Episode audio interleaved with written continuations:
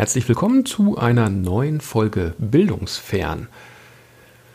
Ja, heute möchte ich mal über den Begriff der Vertraulichkeit etwas sprechen.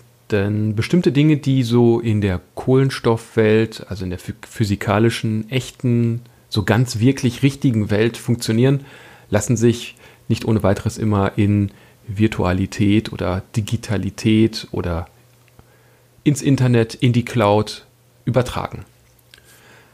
Auch wenn es manchmal auf den ersten Blick so scheint, denn da werden Begrifflichkeiten verwendet, die doch erahnen lassen oder vermuten lassen zumindest, dass es doch eigentlich irgendwie dasselbe ist.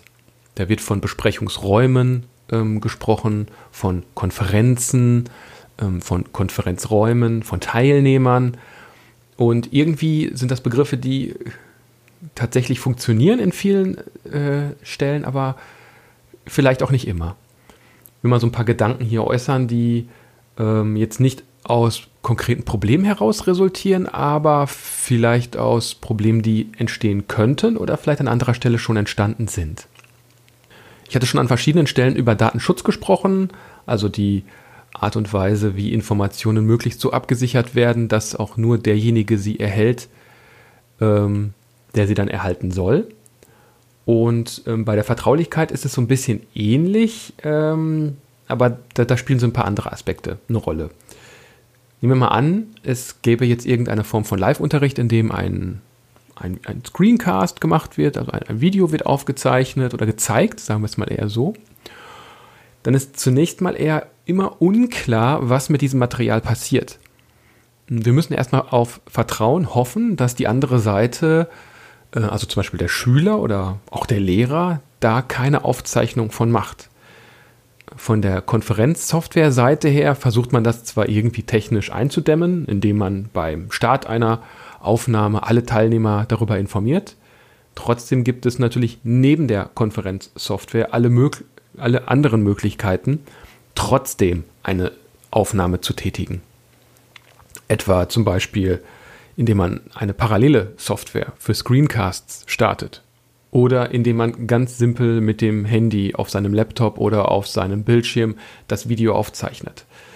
Es ist also immer dann unklar, wenn ich etwas äh, über diese Art und Weise kommuniziere, wo das am Ende landet. Kann also dann auch weiter veröffentlicht werden, per WhatsApp geteilt werden, bei YouTube veröffentlicht werden. Da ist also ein gewisser Bruch des äh, vertraulichen Wortes an der Stelle leichter möglich als jetzt in einem konkreten Unterrichtsszenario. Da würde es auffallen, wenn auf einmal jemand ein Video macht. Audioaufnahmen sind noch etwas anderes. Die sind sicherlich leichter durchzuführen und auch zu verstecken. Zum Beispiel in einem Etui oder in einer Tasche ähm, kann ich auch eine Audioaufnahme machen, ohne dass das jemand bemerkt. Jetzt hier im digitalen Raum ist das deutlich einfacher. Aber es muss ja auch nicht nur ein Bild sein, manchmal kann es auch ein Screenshot sein, der erstellt wird. Auch das lässt sich natürlich nicht ohne weiteres dann immer verhindern. Ich weiß also nicht, was mit den Inhalten passiert, die ich in so einer Live-Situation produziere. Daher muss ich im Zweifel immer davon ausgehen, dass es eine Art von Öffentlichkeit ist, die dadurch entsteht. Und das kann mich dann natürlich auch hindern, bestimmte Sachen vielleicht zu sagen oder die man so informell dahin sagt, die möchte ich dann vielleicht an dieser Stelle nicht mehr so sagen. Ein weiterer Aspekt ist, ähm, ich weiß gar nicht so genau über mein Gegenüber, wer ist denn jetzt eigentlich da? Also da gibt es den Begriff des Teilnehmers, aber ist der denn auch wirklich da? Nimmt der denn auch wirklich teil? Ich sehe vielleicht nur ein Icon von jemandem oder von etwas, von einem Account, der sich eingeloggt hat ist der vielleicht im Moment überhaupt gar nicht da, sondern auf Toilette und er hat sich einfach nur eingeloggt oder er ist noch im Bett oder er ist in einem ganz anderen Raum und es wurde einfach nur verlangt von ihm, sich einzuloggen, weil es irgendwelche Anwesenheitspflichten gibt, äh, ist danach aber dann auch wieder gegangen. Das kann ich jetzt virtuell recht gut eigentlich so benutzen. Äh, Im Realen wird das eben nicht funktionieren. Ich würde also weniger Personen eigentlich erwarten, als mir angezeigt werden. Andersrum kann das aber auch passieren. Es können mehr Leute, als ich eigentlich erwarten würde, in einer Konferenz sein. Denn wenn sich nur ein Account äh, anmeldet, heißt es nicht, dass auch nur eine Person zuschaut. Es könnten zum Beispiel ähm, Geschwister, Eltern, ähm, im Falle der Berufsschule auch Ausbilder zum Beispiel in irgendeiner Form sich hinzuschalten und ähm, mitschauen oder mithören. Das würde man in, äh, ja, in der Kohlenstoffwelt, wenn ich sie nochmal zitieren darf, würde das sofort auffallen, dass da zusätzliche Personen im Raum sind, die ich nicht kenne, ähm, die ich vielleicht auch nicht haben möchte oder wo es zumindest mir bewusst sein sollte, ob sie jetzt da sind oder nicht. Ähm, denn das mag ja durchaus einen Unterschied machen, ob da jetzt noch zusätzliche Personen in dem Raum sind, ähm, die da eigentlich gar nicht sonst da sind. Und an diesem Verhältnis kann sich auch über den Lauf einer Konferenz durchaus etwas ändern. Also dieses mehr als erwartet oder weniger als erwartet Personen kann sich verändern. Das kann ich ganz schwer nur nachvollziehen. Es ist mir auch schon ein paar Mal passiert, dass ich gemerkt habe, dass auf einmal Personen in meiner, ähm, in meiner Videokonferenz drin waren, die am Anfang noch nicht da, dabei waren. Oder ich war mir dann auf jeden Fall unsicher. Manchmal melden sich die Personen dann auch, äh, manchmal aber auch nicht. Manchmal sind sie vielleicht nur einen kurzen Moment da und dann wieder weg und ich habe das auch gar nicht mitbekommen, weil ich gerade mit was anderem beschäftigt war. Das passiert natürlich auch durchaus im, in der realen Welt, ist aber in so virtuellen Räumen deutlich schwerer nachzuvollziehen, äh, gerade wenn man Setups hat, die vielleicht nur einen Bildschirm benutzen und ich gebe gerade meinen Bildschirm frei, sehe also nicht, ähm, was passiert sonst so mit der Gruppe. Da bin ich also ein wenig eingeschränkt. Ja, das sind also eventuell mögliche Probleme. Damit muss man auf alle Fälle ja irgendwie umgehen.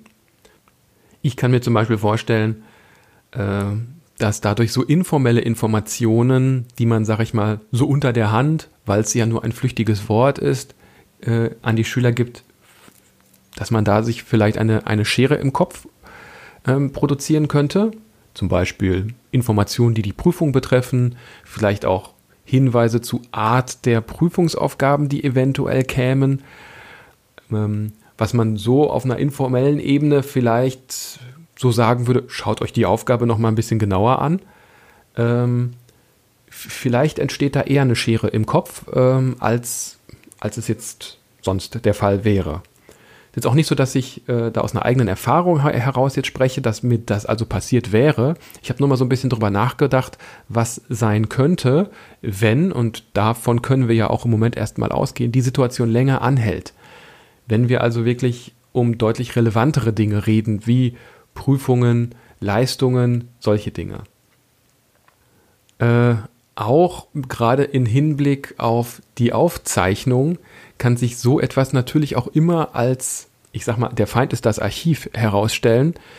Denn wann immer ich jetzt etwas sage, ist es nicht einfach nur im Raum und man könnte es vergessen oder auch anders interpretieren, sondern es ist dann einfach irgendwo festgehalten. Das, was ich gesagt habe, wurde irgendwo aufgezeichnet und kann dann im Zweifel natürlich auch gegen jemanden verwendet werden. Auch wenn es vielleicht länger zurückliegt. Oder wenn man der einen Gruppe etwas sagt und der anderen Gruppe vielleicht etwas anderes, äh, vielleicht bewusst, vielleicht unbewusst, das sind Dinge, die auf einmal viel größere Rolle oder eine viel größere Bedeutung bekommen. Die Inhalte, die vorher in vertraulichen kleinen Räumen passierten, sind unter Umständen jetzt in in größeren äh, Öffentlichkeiten. Ja, das waren meine Gedanken zu dem Thema der schwindenden Vertraulichkeit.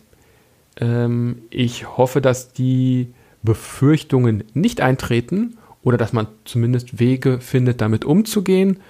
Und ähm, wie gesagt, bisher war das auch kein Problem, ähm, sondern eigentlich nur ein Gedanke, der gekommen ist. Bis dahin, also erstmal alles Gute, bleibt zu Hause, wascht die Hände, haltet Abstand. Wir hören uns und tschüss.